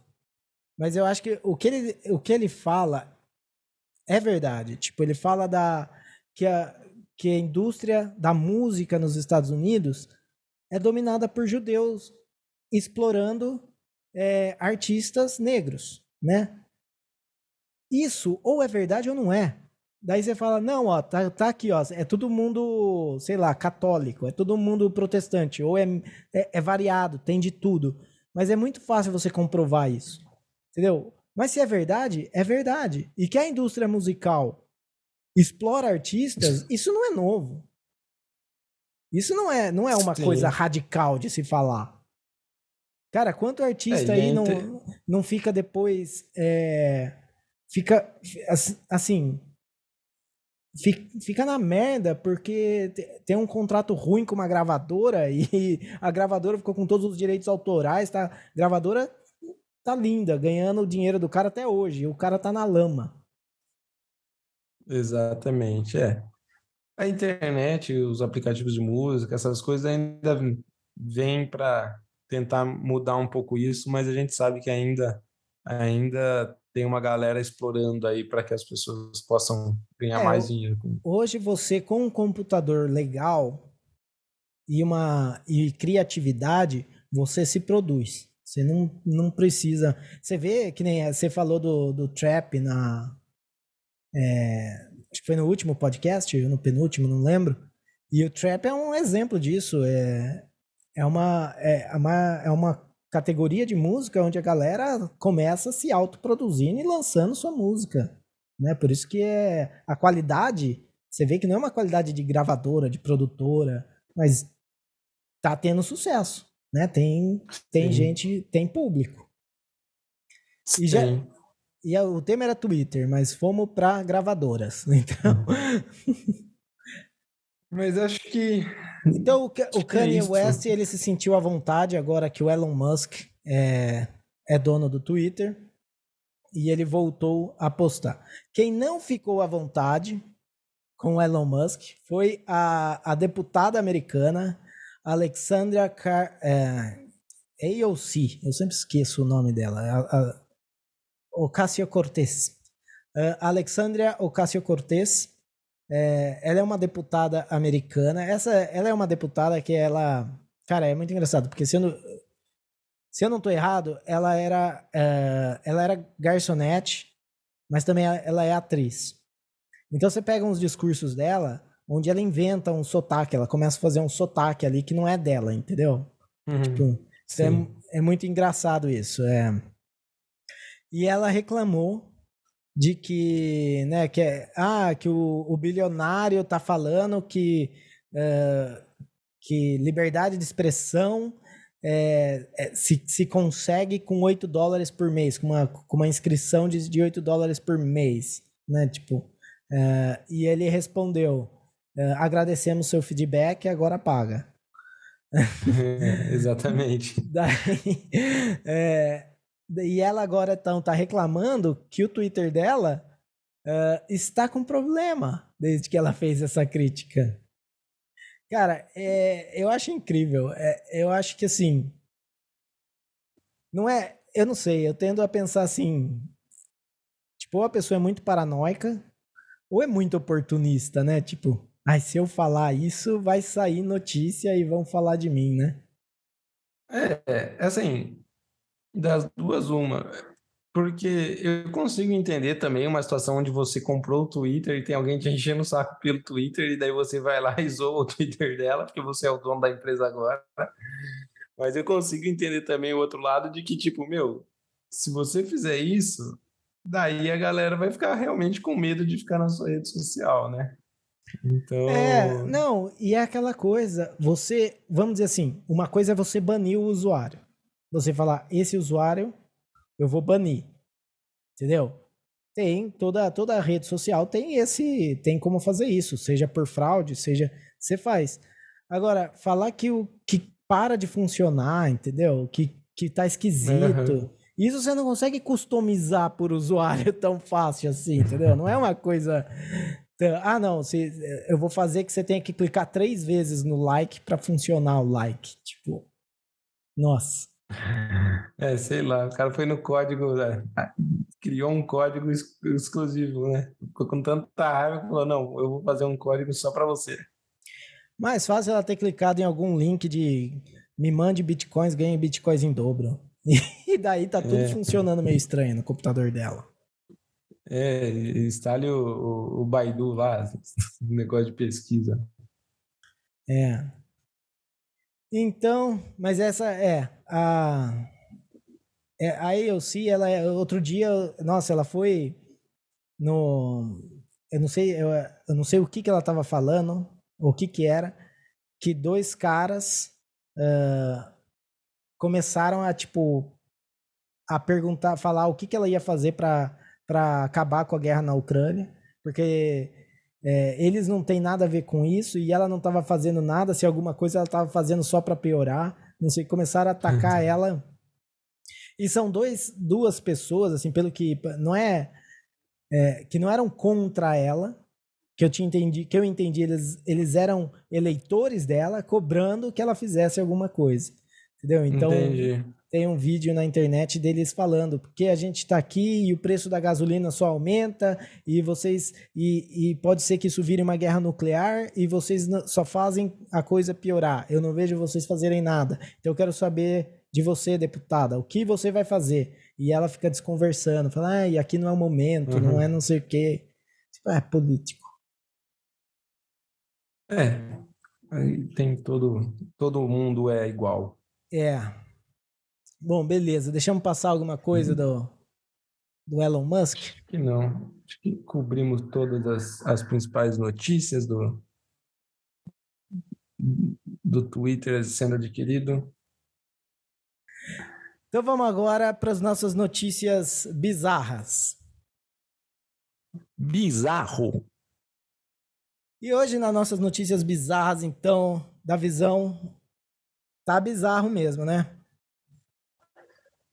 É, o que, o que aconteceu aí desde a nossa, do resultado da eleição aqui no, no nosso país, é, bom, a gente pode ver que realmente tem coisas que, que a gente só vê mesmo quando a galera resolve ir para a rua. E, e hoje em dia que todo mundo tem um celular para gravar, um celular para gravar e um celular para receber fake news. Então, é, é, é a mistura perfeita para a gente ter bastante coisa bizarra aí para comentar. Não é? E a gente juntou alguns vídeos bizarros dessas manifestações que, que aconteceram e que estão acontecendo ainda. É, e a gente colocou lá, a gente retweetou todo o vídeo bizarro que a gente achou no, no Twitter do Terapia da Conspiração, porque a gente vai comentar os vídeos aqui.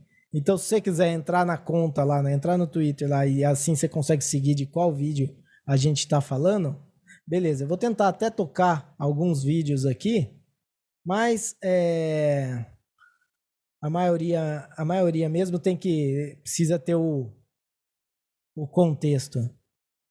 É, então, beleza. Dá. Deixa eu achar aqui só o. Bom, vamos falando aqui. O primeiro vídeo que a gente tem. A gente tem da Mancha Verde. Torcida de futebol. Eles estão o quê? Eles estão tirando o bloqueio eles estão pondo o bloqueio, Davi? Não, eles estão. Não só a Mancha Verde, né? Esse vídeo aí é da Mancha Verde, mas o, o primeiro. A primeira torcida organizada que, que viralizou, furando os bloqueios, é a do Atlético Mineiro, a Galoucura, que na terça-feira eles saíram lá de Minas Gerais para enfrentar o São Paulo, aqui na, na cidade de São Paulo, e estava bloqueado, né? A galera parando ônibus, parando caminhão. Só que a gente sabe que torcida organizada não é, não é, não vai na base do diálogo, né? Então a Galoucura foi a primeira que apareceu os vídeos dela abrindo caminho e liberando os caminhões que estavam presos é, de forma obrigatória, né? Porque é, nem todos os caminhoneiros queriam ficar parados, mas eles eram obrigados a ficar parados. Então a Galoucura se intitulou Os, os Fura Bloqueio e foram abrindo caminho. E, e, e depois, no, no, dia seguinte, na quarta-feira, não foi diferente com, com a torcida do, do Corinthians indo para o Rio de Janeiro jogar contra o Flamengo. Também tem vários vídeos deles não só é, abrindo os bloqueios, mas eles é, destruindo faixas, pedindo intervenção militar, e não sei o quê. E também a Mancha Verde depois postou postou um vídeo deles liberando o caminhoneiro, liberando tudo, é, e conforme eles mesmos dizendo, a favor da democracia, e enfim, é, fazendo um trabalho aí que por, por um pequeno período de tempo pareceu um pouco difícil para a Polícia Rodoviária Federal, né? Existe ainda é, um barulho nessa questão e, e, o Ministério Público vai investigar o diretor-geral da Polícia Rodoviária Federal porque, segundo é, alguns, algumas pessoas, a Polícia Rodoviária Federal fez um certo corpo mole. Mas aqui, como é o Brasil, é o país das bizarrices, né? E como tinha rodado do Campeonato Brasileiro, as torcidas organizadas já se encarregaram de, de abrir caminho para que, pelo menos, aos estádios as pessoas conseguissem chegar. É, e tem que deixar esse recado aí, né? Se você é um manifestante Antes de você fazer qualquer coisa, veja se vai ter jogo, veja o calendário do futebol. Por quê? Porque a polícia talvez não te incomode, mas a torcida vai te incomodar, né? Inclusive, eu queria é, falar, né? Se tiver algum manifestante aí do Just Stop Oil, não mexer com esses caras. Não vai se amarrar no, no gol num jogo do, do Atlético Mineiro, nem do Palmeiras, porque vai ser um pouco complicado o trato, né? Eles não são muito finos assim na forma de, de lidar. É, aqui no Brasil não é Europa, não. Não adianta você se amarrar na, na trave lá do gol, que os caras vão tirar sem desamarrar. Vai. Depois a gente tem a, a, as confirmações de fraude são, são as melhores, né? A galera comemora. É, é a inocência, é a pura inocência isso aqui, né? Porque você acha quanto tempo demora para qualquer coisa, qualquer coisa no Brasil para rodar? Entendeu? Mesmo que, que, que seja confirmado fraude, vai ser confirmada a fraude agora de alguma coisa que aconteceu na época do Dom Pedro, rapaz. Não é. A coisa não é assim, mas a galera comemora. Foi. E teve também o do. Uh, preso, prisão em flagrante do Alexandre de Moraes, né? E eu vou. Vamos. Ah, você quer comentar isso aqui? Da, da fraude? É, na verdade, na verdade, a gente teve alguns vídeos né, de, de comemorações de, de manifestantes ao, ao, ao, ao, dentro do Brasil, aí, espalhados em cidades brasileiras e, em rodovias também, que era assim, é, como a gente sabe, essa eleição foi baseada em fake news, né, e não em não, não, não em quem tinha a melhor proposta para o seu governo, mas sim quem conseguia convencer mais o, o público das suas fake news. Então, nada melhor do que utilizar também fake news para dar umas risadas e a galera então começou a mandar no grupo dos manifestantes, eles mandavam fake news e o, e o impressionante é que eles realmente continuaram não checando os fatos. Então a gente tem vídeo onde eles comemoram a prisão de Alexandre de Moraes, tem vídeo onde eles comemoram a confirmação da fraude, que na verdade Jair Bolsonaro teria tido 65% já no primeiro turno, e daí eles comemoram e choram e ajoelham.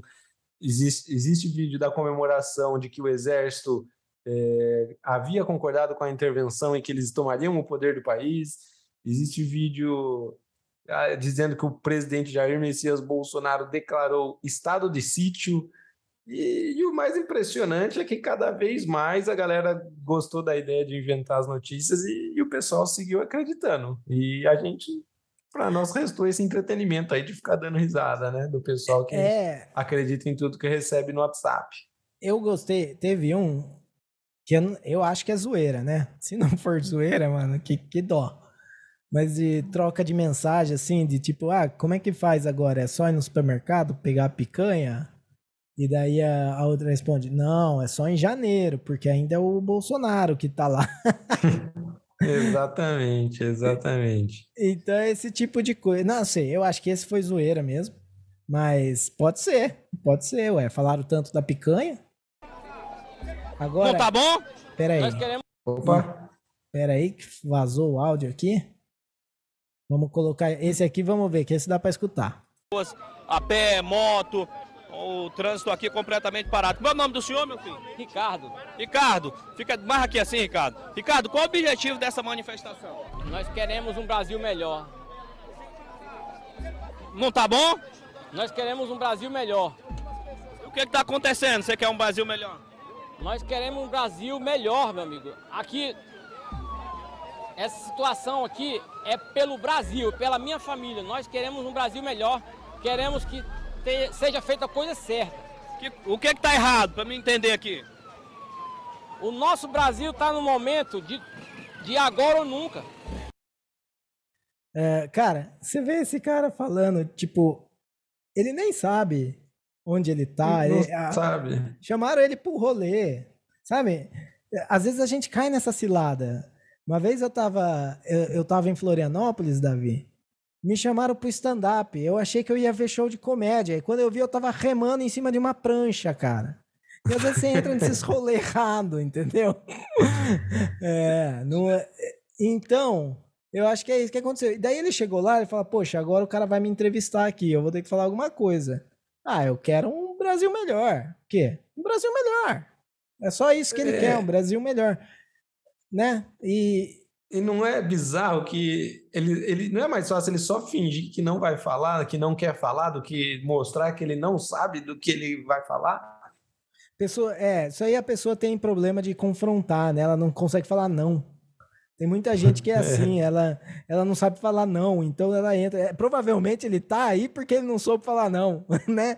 Ele tava lá. Exatamente. Ele tava. Você quer um Brasil melhor? Quero. Então vamos lá, tá bom.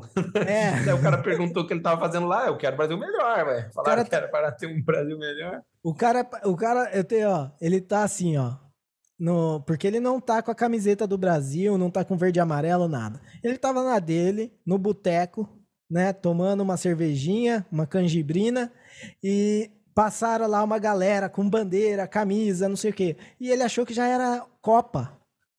Ele achou que já era Copa do Mundo e que ele queria o Brasil ganhando, o Brasil melhor, entendeu? E foi. Ah, entendi. E aí, aí que deu isso aí. Todos nós queremos um Brasil melhor na Copa do Mundo. Né? Bom, tem também o do, a galera do, do TG aqui, o cara falando. Uh, eu, não, para falar a verdade, nem entendi muito o que esse cara falou. Mas eu entendi que a galera é, é do outro lado ficou feliz. então. É, e, e espalhou-se a fake news de que. É, na verdade, assim, de início, a fake news era que eles tinham que causar o caos na, na, no país até 72 horas, que daí seria legítimo o golpe militar. O que é, já era uma mentira, já era uma fake news. Sim. Então eles começaram a bloquear as rodovias para instaurar o caos por 72 horas e nos grupos de, de manifestantes tinha rolava essa fake news de que a galera tinha que resistir por 72 horas. Depois começou a rolar um outro áudio de que elas tinham que ir, não não adiantava ficar nas rodovias, elas tinham que ir para as bases militares, que não tem em toda a cidade mas em muitas cidades tem o tiro de guerra, que é onde os nossos jovens cumprem o seu serviço militar obrigatório, que uhum. inclusive eu servi no tiro de guerra da minha cidade. Mas eu posso garantir para você que o tiro de guerra não pode fazer nada, entendeu? A respeito de intervenção militar. E daí eles foram lá e foram pedir para o comandante lá do tiro de guerra a intervenção militar. E daí o comandante falou: Ah, tá bom, já anotei aqui, vou encaminhar para a capital e tal. E a galera ficou super feliz, mas nitidamente ele estava num tom de sim, claro. Sabe quando você tá jogando videogame, seu irmão mais novo quer jogar e não tem como, você finge que coloca o controle, mas você não liga o controle dele de verdade? Era mais ou menos isso que esse comandante do Tio de Guerra estava falando, sabe? Sim, claro, tô mandando o relatório lá. E daí a pessoa comemorava, aê, tá dando certo, entendeu? É, e tem, tem aquela coisa, né? Falando de tiro de guerra, eu. Se, o tiro de guerra, se, se depender do tiro de guerra para dar um golpe militar, eu boto o meu, o meu dinheiro na torcida organizada do, do Palmeiras ou do Galo. Né? Eu acho que eles é, têm. Eu, eu, eles têm mais como capacidade. ex-membro do tiro de guerra, confirmo. A menos que o golpe militar vença quem, quem pintar mais sarjeta, mais sarjeta, sarjeta, aí, aí eu aposto no tiro de guerra, porque tiro de guerra sabe pintar sarjeta, capinar, capinar lote e engraxar com o turno. É, então, e, e, é o que eu pensei vendo o cara ali falando, né, e vendo que era do TG, eu falei, mano, ele tá lá, eu falo, não, meu, o meu serviço é colocar essa, essa galera aqui para trabalhar, entendeu? é fazer eles, eles lavar banheiro, é fazer ficar enchendo o saco para eles ficar de pé no sol duas horas enquanto é, marcha, enquanto a galera fica assistindo, sabe? Tipo, esse esse trabalho não tem nada a ver com, com, mili, com militar, sim, não tem nada a ver com guerra, com brigar, com golpe. Se tiver um golpe, esses coitados aqui, eles estão mais fodidos que todo mundo. Entendeu? Porque, porque eles vão ser odiados por todo mundo, mas eles não vão fazer parte do grupo que manda. Entendeu? Eles não vão, né? não vão. E o, esse aqui é o esse aqui é bizarro, cara. O cara ele tentou parar o caminhão, subiu na, na frente do caminhão, o caminhão foi embora. Mas o que, que acha que vai fazer? O caminhão foi embora. O caminhão acelerou. o caminhão foi furar o bloqueio. Ele subiu no para-choque do caminhão e o caminhão foi. É, eu acho assim, tem um negócio que é o seguinte, tipo, a, a coisa mais imbecil, eu acho, a forma mais imbecil de protestar alguém é parar no meio da estrada. Você ficar lá no meio da estrada, você vai colocar, tipo assim, você tá, né, é uma, uma, um tipo de uma ameaça que você tá fazendo com a pessoa que tá dentro do carro lá. E daí você vai ativar na pessoa aquele instinto de correr ou lutar. E o, as duas opções é passando por cima de você. Sim. Né? Correndo ou lutando, é. ela vai passar por cima de você. Então não fique no meio da estrada. E, e o cara foi legal. O cara foi legal. Eu, eu tinha levado, foda-se, até ele começar a implorar para parar. O cara parou. O... É, não, tem um vídeo da, do, o, o, o, caminhoneiro ele estava em alta velocidade, viu? Tem um vídeo do pessoal filmando, filmando ele de fora, sabe? Tem um pessoal que falou: olha lá, ó, tá indo embora. E passa o caminhão, você vê que tá numa velocidade alta mesmo. Nossa, o cara nasceu de novo também, cara, porque assim. É, mas também não, né, seria iria concorrer aquele famoso prêmio Darwin, né, da seleção natural. É. Esse aqui é outro de prisão em flagrante. Esse é da. É, esses, esses dois aí são do Alexandre de Moraes. São duas manifestações diferentes que comemoraram. Esse aqui é a menina ajoelhada. Eu tenho. Na verdade, eu fico com dó disso aqui, cara. Porque alguém que dá esse chilique desse jeito. Eu, eu acho que Exatamente. ela. Tipo, ela realmente acha que primeiro de janeiro mudou tudo e, e não vai, assim, vai ser Cuba. Brasil, primeiro de janeiro virou Cuba. Entendeu? É, e eu entendo, porque também tinha a mesma coisa em 2018, só que o contrário, né? A galera achava, achava que primeiro de janeiro ia virar ditadura militar. Gente, não é assim, entendeu? Brasil é uma merda, vai continuar uma merda. Pode ser uma merda de direita, uma merda de esquerda, mas dificilmente ele, ele vai para frente enquanto a gente tiver que escolher entre dois ruins. Exatamente. Né? Depois a gente tem aqui a torcida do Galo. É, que foi na terça-feira. Eles botaram fogo em tudo. Eles que botaram fogo ou os caras que tinham botado não, fogo? Não, não. Eles estavam tirando os manifestantes eles queimaram um pneu para bloquear a via, daí eles foram lá e tiraram os pneus e não estavam nem aí. Isso aí, ó, isso aí dá BO. Loucura. Dá BO queimar pneu porque é apropriação cultural da esquerda, entendeu? É... Quer protestar, você tem, que, você tem que fazer do seu jeito, entendeu? Não pode se apropriando dos métodos da esquerda para a direita protestar. Eu acho que tem, isso é uma coisa que tem que organizar, entendeu? Cada um tem que ser ridículo do seu próprio jeito. Exato. O próprio Bolsonaro disse isso, inclusive, viu? Ele é a favor das manifestações, mas não para fazer, não é para fazer igual à esquerda. Isso. Então, a, a, né, não sei se pode né, queimar o que que poderia para não ser pneu, queima jornal, né? Já que eles têm um problema grande com, com a mídia, uh, não sei. Mas eu acho que queimar pneu já está aí patenteado pela esquerda e tem que ser assim. Tem que tem que ter, tem que ter ordem no caos, Davi. Não pode deixar. Sim. Porque esse também é um problema. Né? Depois é, você não sabe. Cada um na sua. Porque fica muito fácil. Você anda, ó, você, você anda no seu carro com uma camiseta da seleção brasileira e uma camiseta do MST. Daí você viu, ah, é pneu queimando, você coloca do MST. Entendeu? É. Ah, é, é sei lá, é, é, é outra coisa queimando. Daí você coloca do Brasil, para você saber como é. se defender disso aí. lembrando, se é esquerda, pão com mortadela. Se é direita, coxinha. Coxinha. Isso. Não, mas a esquerda vai, a esquerda vai mudar. A esquerda vai mudar, porque vai ser só picanha. Então, vai aí ser... eu quero ver, viu?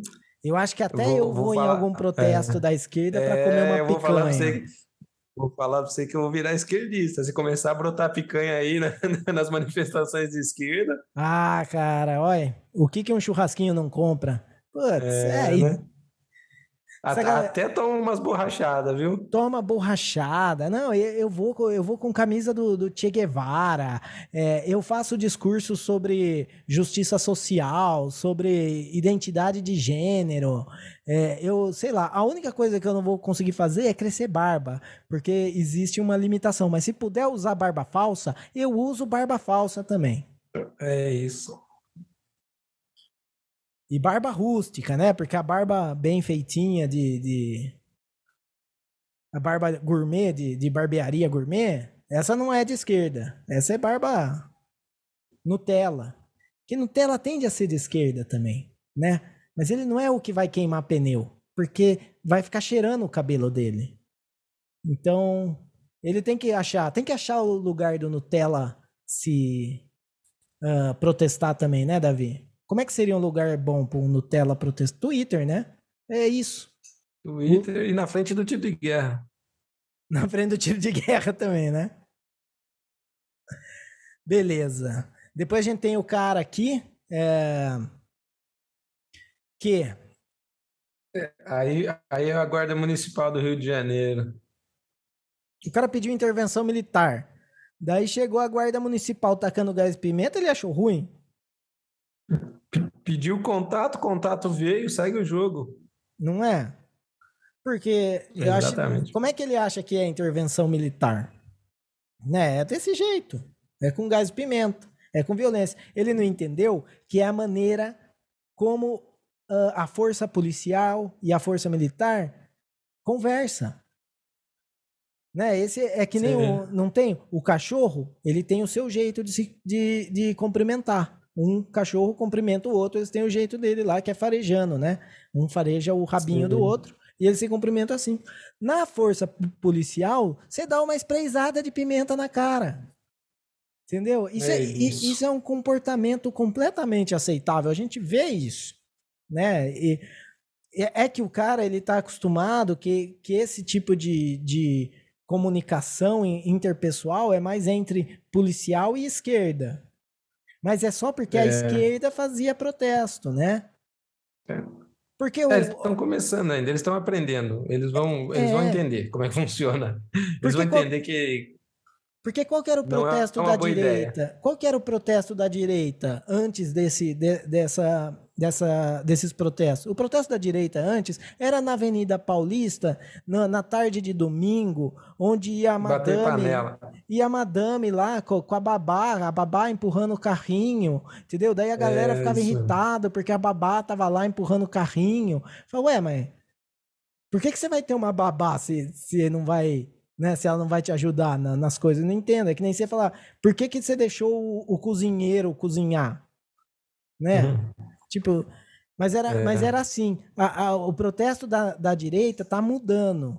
Mas também porque eles estão pegando muito da, da esquerda. Vai chegar uma hora que a gente não vai mais saber se é protesto da direita ou da esquerda. E aí sim vai ser difícil.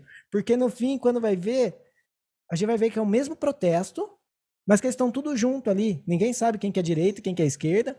Só vai saber quando, quando o repórter perguntar para um e para o outro. Mas também acho que não, porque só vai falar, eu quero um Brasil melhor dos dois lados. Então eu quero um É, Brasil melhor dos dois lados. vai- é.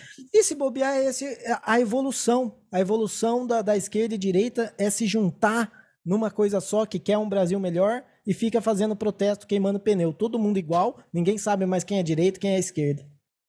É isso aí. Cara, o último vídeo aqui, vamos ver se eu consigo colocar pra nós. Caras do 22 é, é tudo maluco, olha você ver. Fechou o trânsito em Guaraná Fabriciana. Vou tirar uma foto desse camarada aqui, ó. Olha a cara do cidadão. Dá um joinha, irmão. O que que você tá arrumando aí, irmão? Manifestando contra a derrota. Ô, irmão, pelo amor de Deus, irmão. Isso não é hora de fazer isso não, irmão. Você tá, você tá fazendo bagunça aí, ó. Racha fora, racha fora. Vambora. Ó.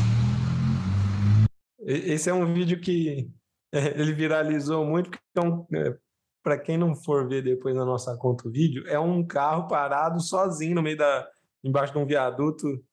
E, e, o, e é um cara sozinho dentro do carro e fala: O que está fazendo aí, irmão? Daí não sei se deu para ouvir que ele fala bem baixinho, manifestando contra a derrota do presidente Jair Bolsonaro. E é- mas ele não fala, ele fala meio assim, né? Manifestando contra então é bom, né? Ele não- Totalmente para dentro, né? Você vê que é uma coragem do, do manifestante ali. Mas também, se é um cara atravessado na rua, mano. Então, assim, ai, para esse cara apanhar também é muito fácil. Pega um cara com o dia atravessado ali. É. Não, e esse é outro caso que eu acho assim, é- me, me dá dó, cara. Porque pra mim isso é um problema. Né? O cara acredita no negócio tanto, ele acredita que ele vai fazer a diferença, que ele põe o carro dele. Provavelmente, o que, que ele achou? Que ele ia pôr o carro dele e as pessoas iam começar a colocar também. Mas daí ele ficou sozinho. Ou também, sabe o que Exatamente. pode acontecer? Porque assim, ele pode ser que mais gente combinou de fazer esse protesto, mas ele é tipo o chatão da turma. Daí deram pra ele o endereço errado, tá ligado? E ele falou: É, eu vou parando aqui enquanto a É. galera não chega. Exatamente, isso é, isso é fato. A galera já estava em outro lugar fazendo um churrasquinho na manifestação e largaram ele sozinho lá. É. E a reação do, do motorista que estava filmando é muito engraçada ele faz assim, pessoal do 22 é tudo louco, porque ele tá meio indignado, mas ele não tá tão indignado, né? Ele só tá. Ele, fala, não, ele, tá, de ele Deus, só quer cuidar da vida que... dele, tá ligado? Ele quer cuidar da vida dele, tem um carro atravessado ali, e ele é. Ah, mas Exato. isso não é hora, amigo, isso não é hora. ah, é muito bom. Mas beleza, Davizão, vamos encerrando aqui então. É, deixa, eu, deixa eu só lembrar aqui então, Twitter, Terapia da Conspiração, arroba podcast TDC, o e-mail contato arroba terapia da conspiração.com. Lembrando, uh, Velho for Velho, podcast em 2.0, Uh, se você tem um aplicativo compatível com essa tecnologia, você pode aí escutar o nosso podcast com capítulos. O último episódio já teve capítulos. Esse também, se tudo der certo, vai ter também. Uh, o, o app que eu posso recomendar para vocês aí é o Fountain. Vou deixar nas notas aí do podcast. Beleza? Então, da visão, considerações finais. Considerações finais. Esse foi um, um episódio bastante sobre esse assunto aí da, do, da situação do Brasil, falamos, falamos bastante da, dessas bizarrices pós-eleição, falamos um pouco também do, do Twitter. E o que será que vai acontecer com o nosso Brasilzão? Será que a gente ainda consegue fazer mais um episódio antes de tudo ir pelos ares? Espero que sim. Se a gente falou alguma verdade aqui, saiba que foi sem querer.